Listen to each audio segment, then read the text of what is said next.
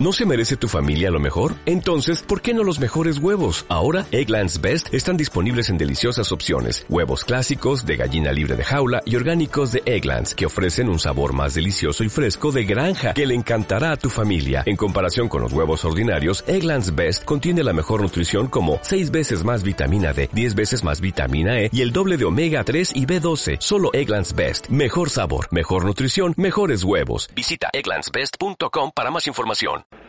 ¿Quieres respuestas? Creo que tengo derecho a ¿Quieres ellas. respuestas? ¡Quiero la verdad! ¡Tú no puedes encajar la verdad!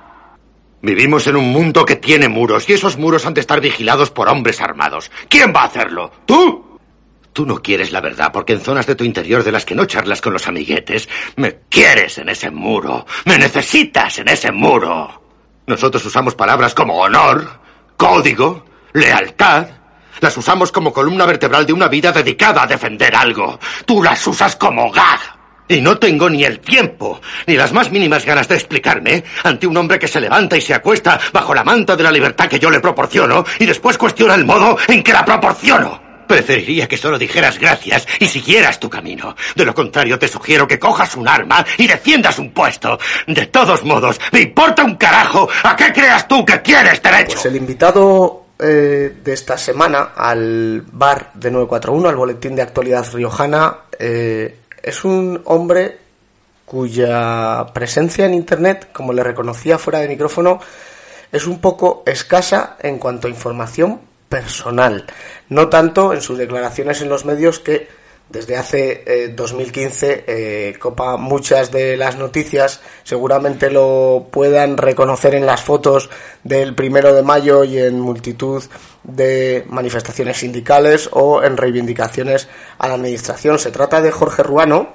secretario general de comisiones de obreras de La Rioja desde el 2015. Van ya siete años y medio, camino de los ocho en este mes de mayo, casi como si fueran dos legislaturas, aunque ha sido eh, tres elecciones, y anteriormente era secretario general de Industria eh, de este sindicato, cuando se convierte en, el líder.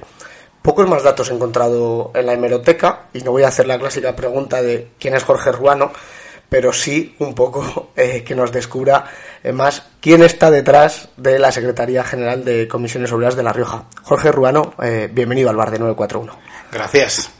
Encantado de estar aquí. Bienvenidos al bar de 941, el boletín de actualidad riojana en formato podcast. Eh, es difícil ¿eh? no hacer la pregunta de quién es Jorge eh, Ruano, eh, pero hablábamos fuera de, de micrófono de por qué no hay ese extenso currículum a veces cuando eh, otros dirigentes, voy a decir, eh, instituciones, organizaciones eh, políticas llegan.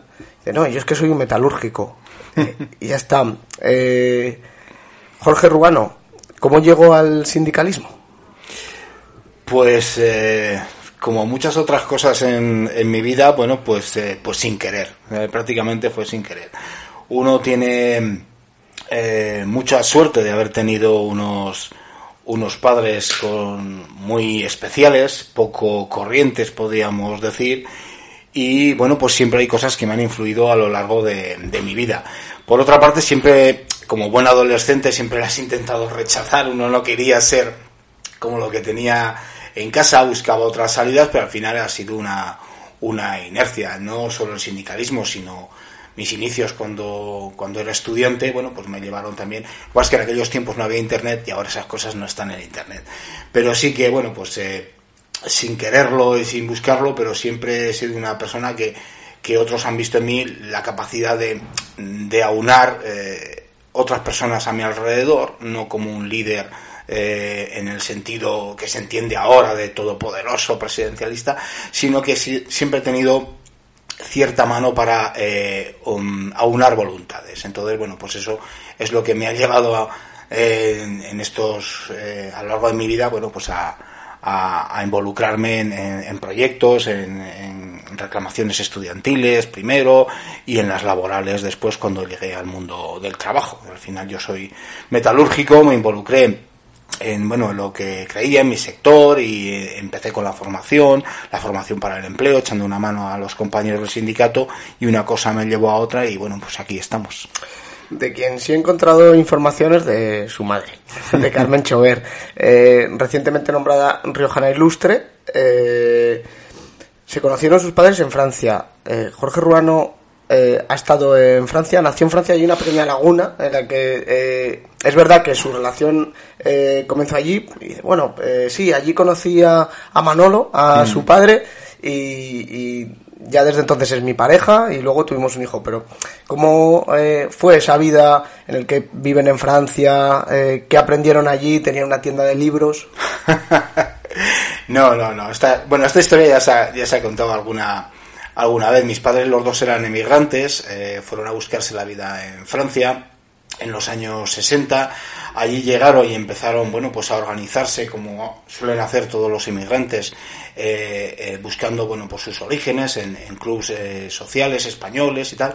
Y allí los dos, sobre todo mi padre, entró en contacto con el Partido Comunista en Francia y, allí empezó su militancia. Después conoció a mi madre, juntos em, compartían esa inquietud, esa, esa militancia comunista que no se entiende como se entiende ahora. La militancia entonces era, era algo muy especial y había que, tener mucho coraje y mucho valor para, para hacer ciertas cosas y fue el partido cuando dijo en su momento que había que ir volviendo a España cuando todavía eh, era la dictadura para ir organizando eh, esa transición a una sociedad democrática. Ese era el mandato con el que ellos vinieron, eligieron La Rioja mm, para contactar con la gente que ya estaba aquí eh, en la clandestinidad y ir organizando bueno pues todo lo que son lo- los movimientos sociales los movimientos vecinales que se encargó fundamentalmente mi madre y la parte que tenía que ver más con el, con el sindicato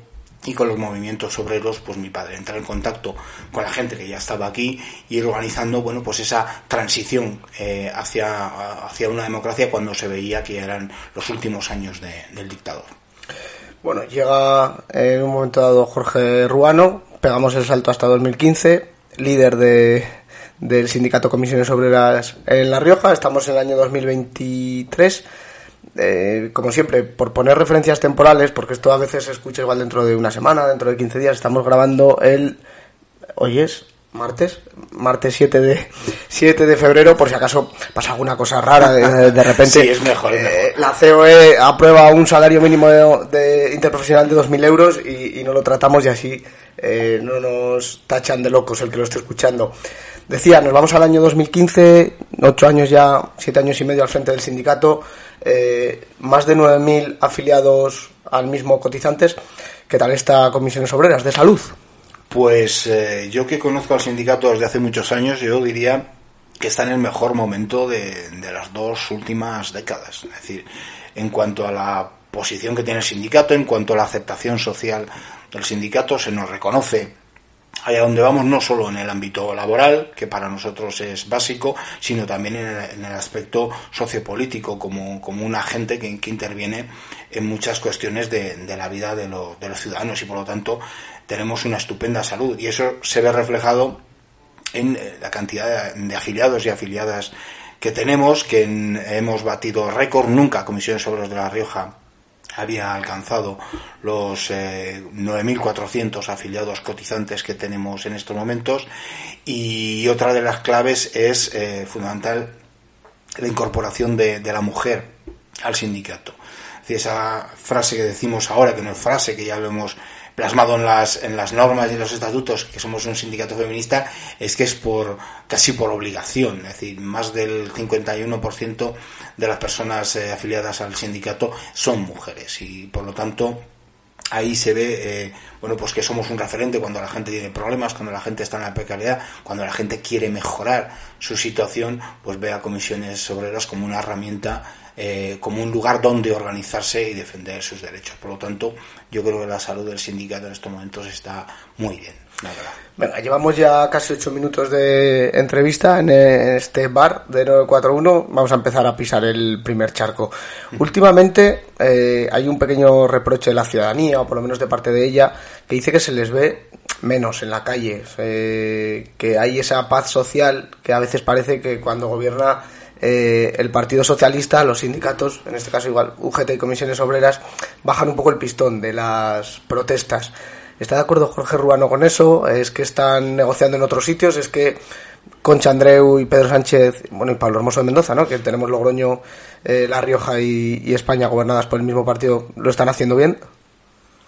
Pues es que eh, yo creo que estas cosas son siempre percepciones. O sea, es, es, una cosa como un mantra que se repite, pero si uno echa mano de la, de la hemeroteca y si vamos, por ejemplo, a las huelgas generales eh, convocadas por, por comisiones obreras o por los dos sindicatos mayoritarios, no hay diferencia entre los que convocamos a, a un gobierno de un color o de otro.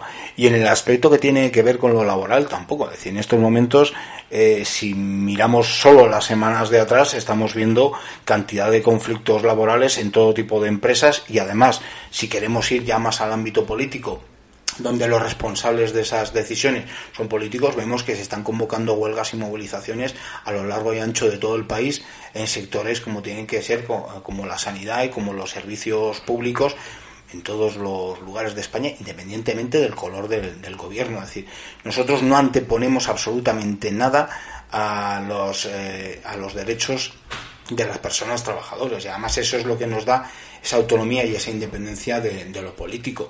El resto son percepciones. O sea, nosotros hemos negociado con el Partido Popular cuando gobernaba aquí, por ejemplo, una ley del diálogo social que nos ha permitido consolidar ese espacio que llevamos muchísimos años ejerciendo y que viene reconocido en la Constitución y con el Partido Socialista hemos llegado a acuerdos y hemos tenido desencuentros y eso se, plasma en nuestras declaraciones, en nuestras notas de prensa y en las movilizaciones que, que están teniendo los trabajadores de los sectores públicos y privados. Es decir, eso no anteponemos nada a los intereses de la gente que defendemos. Lo digo porque, sobre todo en el tema de Madrid, donde bueno hay unas protestas en la sanidad eh, muy fuertes, quizás eh, es que los trabajadores les dicen, eh, o los delegados sindicales le transmiten al sindicato que aquí está la cosa un poco mejor y que no hace falta, pero sí que contrasta esa pelea ¿no? en Madrid al final con la figura de Isabel Díaz Ayuso del Partido Popular, que hay unas protestas muy fuertes y, aquí en La Rioja la cosa está más o menos tranquila, aunque CESIF sí que, sí que hace alguna protesta en las puertas de los centros de salud, por hablar de sanidad. Sí, pero eso tiene que ver. Eh, una cosa es que haya muchos problemas, por ejemplo, en la atención primaria y en la, en la salud en este país que, que solucionar y eso eh, afecta directamente a las personas trabajadoras de esos sectores y otra es la posición política que ha llevado a esa situación. Es decir, y eso sí se tiene que diferenciar. En, en lugares como Madrid hay una posición clarísima de desmantelamiento de lo público por un interés a llevar al negocio privado, porque eso es lo que eso está en el ADN del Partido Popular, es decir, hacer negocio de los, de los derechos como la sanidad, la educación y otras cuestiones. Y hay otros eh, gobiernos más progresistas que tienen que gestionar problemas muy graves y muy profundos, pero que su eh, ideario, su intención es que esto sea público y que se solucione en lo público y no desmantelar ni, eh, ni tirar hacia afuera. Entonces, eso también tiene un, peso. Cuando uno ve que hay problemas y se queja de los problemas y reivindica que hay que solucionarlos, pero con la diferencia de que lo otro está por encima. Es hay una posición política de ir hacia el desmantelamiento, mientras que en otros lugares, como gobierno de progreso, hay una posición de ir a recuperar lo público e ir corrigiendo los déficits. Y eso yo creo que la gente también lo sabe y que tiene que va en línea con lo que está pasando. Bueno, ¿cómo valora la situación actual de los trabajadores? Así, a trazo gordo y luego vamos un poco más al detalle. Pues la verdad es que complicada, porque después de... Eh, hay, hay una generación sobre todo que, que empezó que salió al mercado de trabajo en el 2008 y, y, se cargó con la, con la crisis que tuvimos luego que no supimos, las políticas no aprovecharon el crecimiento que se produjo después de la, de la crisis y ahora cuando apenas estábamos saliendo eh, de esa situación volvemos a caer en la crisis del COVID que, que arrastró también eh, muchísimo eh, la economía a, a, lugares donde hasta ahora eran totalmente desconocidos. Entonces la situación para mucha gente durante demasiados años ha sido muy complicada. Y ahora que, bueno, pues que Mm, teníamos la oportunidad en esta legislatura de corregir aquellas cuestiones que nos, nos estaban haciendo daño, fundamentalmente como la reforma, pues eh, bueno, pues nos hemos quedado a media. Es decir, hemos, eh, se ha demostrado que con acuerdos, además, por la parte de la patronal también, los sindicatos y el gobierno, que se pueden hacer otras cosas y que además funciona para la economía, es decir, se pueden tener empleos temporales eh, eliminarlos y tener más indefinidos y no pasa nada, se sigue creando empleo, se puede subir el salario mínimo interprofesional de la manera muy importante que se ha hecho estos últimos años y no se destruye empleo contra los mantras que veníamos escuchando desde hace muchísimos años y por lo tanto, bueno, pues se han hecho cosas, se ha demostrado que haciendo las cosas de otra manera se reparte mejor la riqueza que generamos entre todos y todas. Pero eh, también hay un lastre, bueno, pues que viene derivado de lo, del incremento de los precios brutal y que no terminamos de, si tenemos unas buenas condiciones para salir a flote empresas y trabajadores, pero no terminamos de salir, bueno, porque hay elementos que lastran, como el incremento de los precios de la energía, el atasco que hay en los en las materias primas y en ciertos suministros y que, bueno, pues tenemos unas condiciones eh, óptimas, pero siempre algo que, nos tira hacia abajo y que parece que llevamos una pesa en los pies. ¿Cuál sería la principal reivindicación que hace comisiones obreras? En este caso, primero a las empresas y segundo a la administración.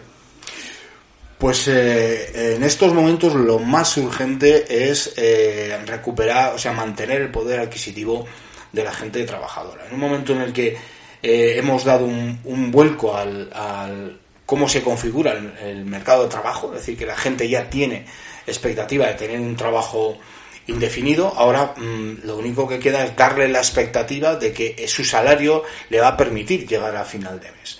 Y eso lo estamos peleando en todas las mesas de negociación. Eso ya hemos llegado a un acuerdo de pensiones, donde se ha roto también ese mantra de, que las pensiones no pueden subir porque el sistema no es sostenible. El sistema es sostenible. Lo que hay que hacer es adaptarlo en cada momento y inyectarles eh, recursos cuando hace falta. Y los pensionistas han tenido un incremento de las pensiones muy importantes. Se ha llegado a un acuerdo eh, aceptable en, la parte que tiene que ver con los empleados y empleadas públicos. Es decir, que hay cierto horizonte de que van a mantener buena parte de su poder adquisitivo y eso ya lo tenemos cerrado. Y la, la penúltima eh, acuerdo que hemos tenido, por desgracia, sin acuerdo de la COE, como es costumbre estos dos, tres últimos años de subida del salario mínimo interprofesional, alcanzando el compromiso eh, que, llegamos con el gobierno y también el compromiso con, con Europa de alcanzar el 60% del salario medio en nuestro país. Y por lo tanto, a eso solo le falta un acuerdo de negociación colectiva que nos permita no tener líos en los convenios colectivos y eh, que los salarios suban de acuerdo con, lo, con la situación económica que tenemos. No estamos hablando de subir los salarios de manera inmediata, sino de decir, oye, vamos a ver qué horizonte tenemos dos, tres años, vamos a compensar y que la gente trabajadora sepa que su salario no va a perder estos próximos tres años pues todo el poder adquisitivo, sino que la gente tenga cierta capacidad de, de, futuro, porque al final el consumo interno de las familias, de los hogares, es lo que mantiene buena parte de la, de la economía. Entonces nos falta esa pata que eh, la patronal se niega a, a llegar a un acuerdo que facilite la negociación colectiva y nos está llevando a conflictos en los que además se está resolviendo tal y como hemos planteado. Es decir, es absurdo ir a un escenario de conflicto cuando, al final la solución está pasando por lo que nosotros planteamos de acuerdo eh, de incrementos a lo largo de estos dos, tres últimos próximos años. Ha sido siempre una eterna pelea y es posible que nunca acabe la de los sindicatos, la administración, eh, la patronal, porque al final es un conflicto de, intereses, que, nunca se va a resolver. Eh, podemos llegar a un acuerdo, pero los intereses siempre van a ser contrapuestos y entonces podemos vivir en convivencia. Eh, hace una década, por irnos un poco más atrás, había un conflicto eh, mucho más visceral. En los últimos años se han llegado a acuerdos con la, con la patronal, con, con el gobierno, sobre todo en esa reforma laboral que al final termina siendo aprobada por el error de un diputado en el Congreso. Pero ¿por qué cree que se han podido llegar a acuerdos justo antes de que más o menos el clima político eh, se vuelva irreversible, sobre todo en cuanto a reforma laboral y, en, la subida del salario mínimo.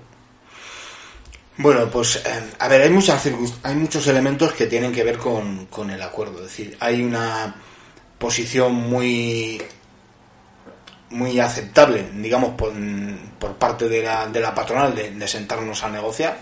Hay una hay una posición del gobierno claramente de pura negociación, es decir, no de imponer nada, sino de sentémonos las tres partes y hagamos un acuerdo. Yo creo que aquí la, la ministra de Trabajo ha tenido mucho que ver con, con este tipo de, de acuerdos, ha facilitado mucho.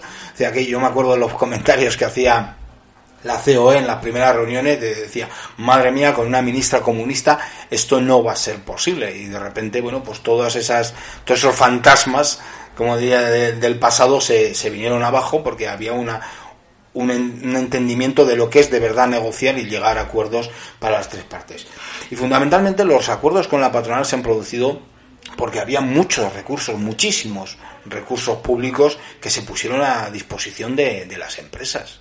Y eso no cabe duda que ha facilitado, facilitó muchísimo el llegar a acuerdos en reforma laboral y en otros campos.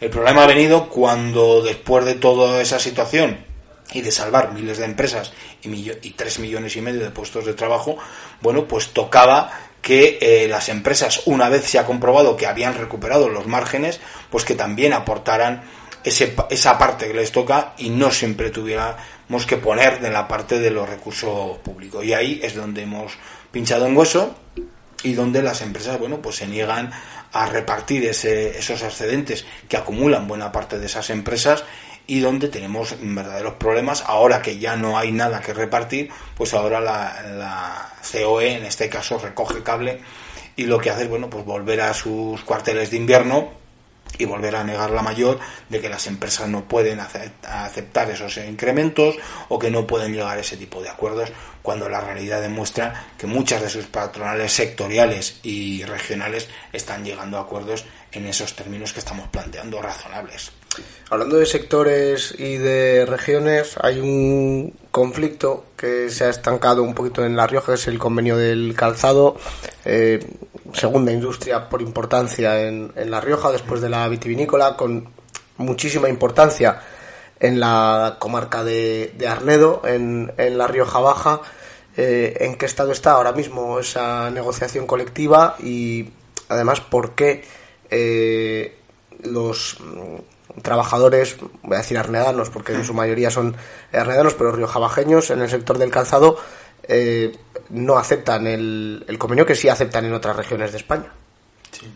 A ver, en cada convenio colectivo tiene se configura de una manera distinta, hay que conocer la, la realidad. Hay sectores eh, que están muy repartidos por todo, por todo el Estado, digamos que hay una negociación muy homogénea, las, la, cómo les afecta a, a, las personas trabajadoras, pues es más o menos igual. Sin embargo, el, el sector del, del, calzado tiene tres, tres focos. Tiene, tiene la parte de Alicante, tiene otra en, en el centro de España y tiene otro foco importante en La Rioja. Y la realidad de cómo está, eh, de cómo se organiza la industria del calzado en cada una de ellas es muy distinta. Es decir, la precariedad que existe en, en Alicante o en otras zonas no es lo que preocupa aquí. Eh, la calidad que preocupa aquí no es lo que preocupa eh, en otros sitios. La apuesta que se ha hecho en el calzado en La Rioja no es la misma que se ha hecho. Es decir, obedecen a, a realidades distintas y por lo tanto mmm, confluir los intereses de tres patronales distintas en una misma mesa y confluir las eh, expectativas de la gente trabajadora de los tres ámbitos es complicado. Es decir, porque al final son realidades distintas. Hay una economía eh, sumergida que se ha combatido, no del todo, en La Rioja con el sector del calzado, porque ha tenido durante muchísimos años, y esto lo conocemos todos, eh, que gran parte estaba sustentada por una economía sumergida y por la explotación de la, de la gente trabajadora, que todavía se mantiene en otras zonas. Entonces la prioridad para otras zonas es otros elementos y aquí eh, la prioridad es el salario y mejorar las condiciones de trabajo. Fundamentalmente porque tenemos un problema muy importante en el calzado en, en Arredo, vamos a referirnos a Arredo, porque la... Eh, porque no es atractivo el sector del calzado para las personas jóvenes. Es decir, el sector del calzado en Arredo compite en, el trabajo, por ejemplo, con el, con el sector de la química, vinculada al calzado o vinculado a otros sectores. y las condiciones del convenio de la química, mm, porque se extiende a lo largo de todo el país, son otras. Entonces, las personas jóvenes cuando miran a su futuro en, en una industria, pues evidentemente se fijan más en la empresa de aquí que en la de enfrente.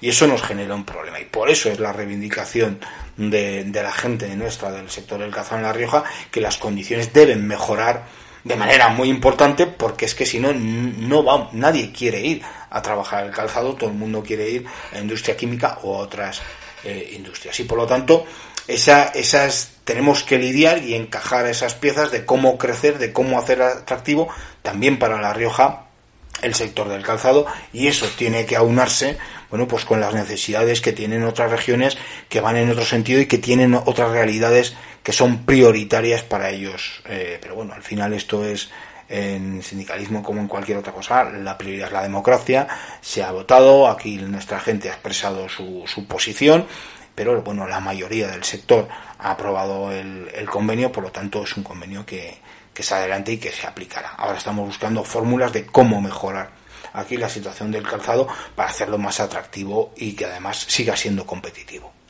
Sí, en esa falta de atractivo para los jóvenes sorprendían los datos de, al final, que 15.000 parados más o menos en, en La Rioja, aunque la tasa de paro eh, está más o menos en mínimos desde 2008 y sin embargo eh, hay escasez de mano de obra, bueno, sobre todo en el ámbito eh, bueno, no sobre todo, pero en el sector servicios y en el sector agrario. ¿Cómo valoran desde los sindicatos esa escasez de mano de obra pese a, contar con una tasa de paro que ronda el 9, el 10%? Pues es un elemento que tenemos que, que afrontar. Es decir, esto es muy poliédrico, eso no, se refiere solo a una situación, tiene que ver con muchas. La primera que ponemos encima de la mesa son las condiciones de trabajo. Es decir, el sector del campo en nuestra región es muy importante, pero el sector del campo eh, no tiene convenio colectivo prácticamente desde hace una década. Es decir, la gente que trabaja en el campo tiene unas condiciones aquí pésimas. Entonces, ese como primer, como primer punto eh, a destacar. Y luego son sectores que necesitan pues eh, un cambio muy profundo de, mm, para hacerlos atractivos en el sentido de promoción de, del trabajo de la gente joven. Es decir, nosotros, mm, los hijos de cualquiera, no aspiran a ir a trabajar al campo, ni quizás siquiera ir a trabajar eh, como, como operarios en una fábrica. Es decir, claro, la, la, sociedad va evolucionando y aspiramos a otros niveles de, de, trabajo, de desarrollo personal y de desarrollo laboral que a lo mejor no se corresponden con la realidad los jóvenes buscan otras cosas. no solo tenemos el problema en sectores de mano de obra menos cualificadas, es que tenemos un verdadero problema en, en sectores de mano de obra cualificada, porque las, las expectativas de la gente joven están situadas en otro lugar o en otro momento y tenemos que aprender a regular esos espacios porque si no, bueno, pues la gente eh, no puede funcionar con normas del siglo XX en el siglo XXI. Y eso tenemos que aprender. Y, por ejemplo, ahí tenemos mucho que, hacer los sindicatos cuando venimos planteando desde hace años a la patronal que tenemos que modernizar la negociación colectiva, que tenemos unos convenios que, que regulan cosas que no son útiles y sin embargo otras hay que, hay que regularlas. En la mano de obra menos cualificada, hay que formarla, por lo tanto, tenemos que hablar en los convenios colectivos de cómo hacemos formación para los sectores y cómo recualificamos a los trabajadores o a esos desempleados que han sido expulsados de una fábrica o de un determinado sector y cómo le hacemos atractivo y que se formen y vayan a otro. Pero es que también la gente joven que tiene capacidad y que tiene mucha formación en muchos sectores, eh, ¿cómo regulamos? Porque ahora la gente busca otras cosas además de salario busca flexibilidad, busca ordenar su vida, busca compatibilizarla con, el ocio, con su familia y, por ejemplo, ha aparecido la nueva figura del teletrabajo. Es decir, y la Unión Europea lo ha dicho. Es decir, hacia, ahí va a ir yo. la siguiente pregunta me estaba saliendo la, reflexión según eh, hablabas. Eh, ¿Habéis detectado eh, una importancia especial en el teletrabajo? ¿Se pone ahora especial incidencia? ¿Es una reclamación eh, recurrente, no sé cómo lo estáis eh, gestionando. Pues eh, lo estamos gestionando regular. para un poco por lo que te venía diciendo, esa parte, es decir, tanto lo que tiene que ver con, es decir, las leyes han ido, sobre todo en esta última etapa, eh, han ido cambiando. Es decir, hemos hablado de más conciliación, de más corresponsabilidad, de más derechos relacionados con la protección a la familia y por lo tanto eso tenía que tener un traslado a, a, la negociación colectiva y a la realidad de las empresas. Y estamos teniendo unas dificultades enormes. Estamos teniendo unas dificultades enormes. O sea simplemente el trasladar los planes de igualdad a las empresas eh, nos encontramos con las puertas cerradas y unos líos mm, del 15 es decir las empresas se resisten a eh, entender que, la mitad de la población eh, son mujeres y que si no las situamos en el mismo plano están perdiendo unas oportunidades terribles. Y esto lo dicen las partes patronales también. Pero cuando descendemos a la empresa, a la fábrica, pues aquí las mujeres tienen mm, puestos A, B y C, que son administrativos, no sé cuántos, y los hombres tienen otros y estamos perdiendo las oportunidades. Y eso se regula a través de, la negociación colectiva, de abrir los planes de igualdad y de introducir medidas de corresponsabilidad, que los hombres también nos hagamos corresponsables de cuidados, de mayores, de niños, y que eso se, se vea normal en una empresa que un hombre pueda cogerse determinados permisos y no los, los líos que tenemos ahora. Otro ejemplo, cuando hablamos de formación, a las empresas se les llena la boca de decir que quieren formación. Eh, cada vez que un trabajador quiere pedir un permiso individual de formación para formarse en algo de su trabajo, tenemos que acabar en el juzgado. Es decir, ninguna empresa eh, dota, como dice la ley, de permisos a sus trabajadores para que vayan a formarse. Estas cosas, y cuando hablamos de teletrabajo, eh, hay que ser sinceros. Eh, esto no es teletrabajo, esto es trabajar en casa. Es decir, el trabajo hay que regularlo, hay que ordenarlo, tenemos que ver qué condiciones tienen, cómo regulamos la desconexión, no podemos... Este, teletrabajo no es estar, te vas a casa y me contestas de 9 de la noche, de 9 de la mañana a 9 de la noche. Eso no es teletrabajo, que lo que estamos haciendo ahora. Eso tiene que ir a la negociación colectiva, pero además porque lo dice la Unión Europea, porque lo dice el regulador. Oiga usted, esto es materia de los convenios. Y es materia del convenio estatal de no sé qué, pero es que es materia del convenio estatal del metal de aquí o del convenio de manufacturas de no sé cuánto. Es decir, esto hay que trasladarlo. Y eso es lo que la patronal, bueno, pues está resistiendo como gato panza arriba, porque ahí se tiene todavía una concepción eh, patriarcal de la empresa de bueno que esto es mío y, no me abro. Entonces están perdiendo unas oportunidades brutales. Entonces estamos haciendo intentar reflexionar a la patronal que tiene que haber negociación colectiva y que tenemos que hablar de muchísimas más cosas que no sean salario y jornada, que eso también vamos a hablar, pero que la negociación colectiva va de muchas otras cosas y, no, y, está pasando el tren y lo estamos perdiendo. Nos hemos ido al teletrabajo, pero hablábamos de jóvenes, por pisar otro charco, ahora que ya llevamos media hora. Eh, han abandonado los jóvenes a los sindicatos. hay una desafección general. Parece como que los sindicatos eran organizaciones de los obreros que protestaban o que negociaban y que ahora eh, la gente joven eh, pues le cuesta más afiliarse a un sindicato y quizás deberían adaptarse a, a los nuevos tiempos, no sé, o evolucionar. entiéndase lo que quiero decir, no lo que digo. Sí, sí. Eh, pues es otra percepción, es como, como una leyenda urbana. Es decir, esto no es así, esto se ha, esto se ha vivido siempre. Es decir, yo, yo me acuerdo siempre que siempre hay personas que tienen un poquito más de, de conciencia o de, o de militancia, mm, pues yo que sé, porque han estado, se han involucrado de jóvenes en ONGs o en otro tipo de organizaciones, y aquello de organizarse lo ven más cercano y y les cuesta menos, por ejemplo, eh, o, vienen en edades más tempranas al, sindicato. Todo aquel que se organiza en una asociación, en un partido, en una ONG, en un voluntariado, sabe que eso de que los ciudadanos, las personas se organicen, lo ven más cercano.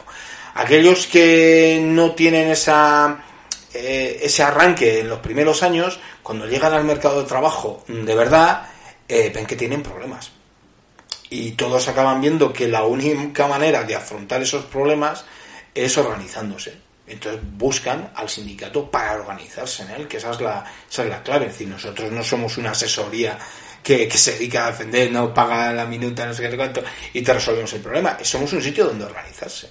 Y sectores nuevos que están surgiendo, y lo tenemos los riders, los riders parecía imposible de que ese colectivo de jóvenes se organizaran. Bueno, pues los riders eh, hemos sacado una ley rider eh, de acuerdo con el gobierno y la patronal y, los raiders eh, se están organizando y se están organizando en el sindicato. Una buena parte de ellos, lo que para hace cinco años era inconcebible de que, bueno, pues yo no hablo con nadie, yo no tengo un centro de trabajo, tengo una bicicleta y un móvil, ¿cómo organizas? ¿Cómo se organiza el sindicato? en ese Apple. No, es la fábrica donde tú tienes un referente, donde van a visitarte los del sindicato, te, llevan el convenio, tienes tu sección sindical. De... Claro, no, no, pero esto no va de eso. Es decir, pero esto va de que tarde o temprano todos los colectivos, todas las personas tienen problemas y tienen que organizarse. Y nosotros tenemos que ser capaces para estar ahí y decirle, aquí te puedes organizar. Y esa es, y esa es la, la clave. Entonces yo no decir, es verdad, claro, si las personas, imagínate, yo me yo me afilié al sindicato a los 18. No, antes, ¿eh? O sea, a los 18, ¿cuándo? Cuando trabajé. O sea, antes yo no, yo pensaba, antes de los 18, yo pensaba en otras cosas, como, como lo hacen ahora los, jóvenes, pero cuando yo me he trabajado, tengo un problema, tengo una duda, yo me afilié. Claro, hay muchísima gente joven que ahora eh, eh, termina sus estudios y, y, bueno, pues nos incorpora al mercado de trabajo hasta los veintitantos o treinta y tantos. Bueno, pues ese es su momento de, de incorporarse y de intentar organizarse. Por lo tanto, yo ahí no veo que haya grandes diferencias, sino que tiene que ver con la, con la edad de incorporación de la gente joven al trabajo. Venga, ya vamos eh, terminando, pasamos directamente al plano regional. ¿Qué valoración hacen desde eh, Comisiones Obreras de esta legislatura de, de Concha Andreu?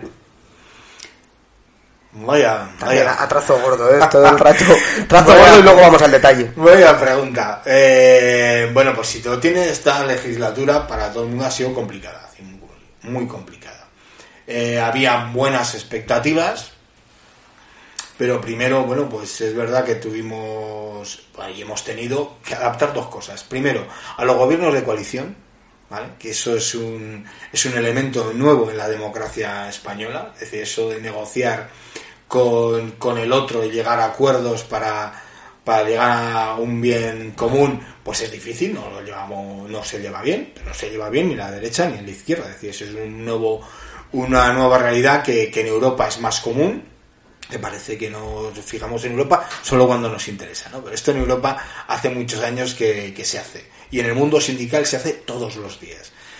Y, luego es verdad que, la crisis sanitaria, la crisis del COVID ha marcado y ha dejado por el camino pues, pues muchas cuestiones en el, en el tintero y que ha significado bueno pues hacer un parón, dedicarse todo el mundo, nosotros también, a, lo urgente y, y, ahora bueno llegas al final de la legislatura y te queda hacer lo necesario y entonces bueno pues pasan las cosas que pasan. Pero si hay dos cuestiones que marcan es primero los gobiernos de coalición ya sea dentro o fuera, con las vicisitudes y los líos que hemos tenido en La Rioja, que son todos demasiado conocidos, para decirlo, y luego, bueno, pues la, la situación que nos ha impedido a todos, es decir, hacer un ciclo normal en lo social, en lo político y en lo económico como, como deberíamos haberlo hecho. Pues Jorge Rubano, eh, muchas gracias por estar en el bar de 941, espero que hayas estado muy a gusto. Pues muy a gusto, muy a gusto gracias a, a vosotros.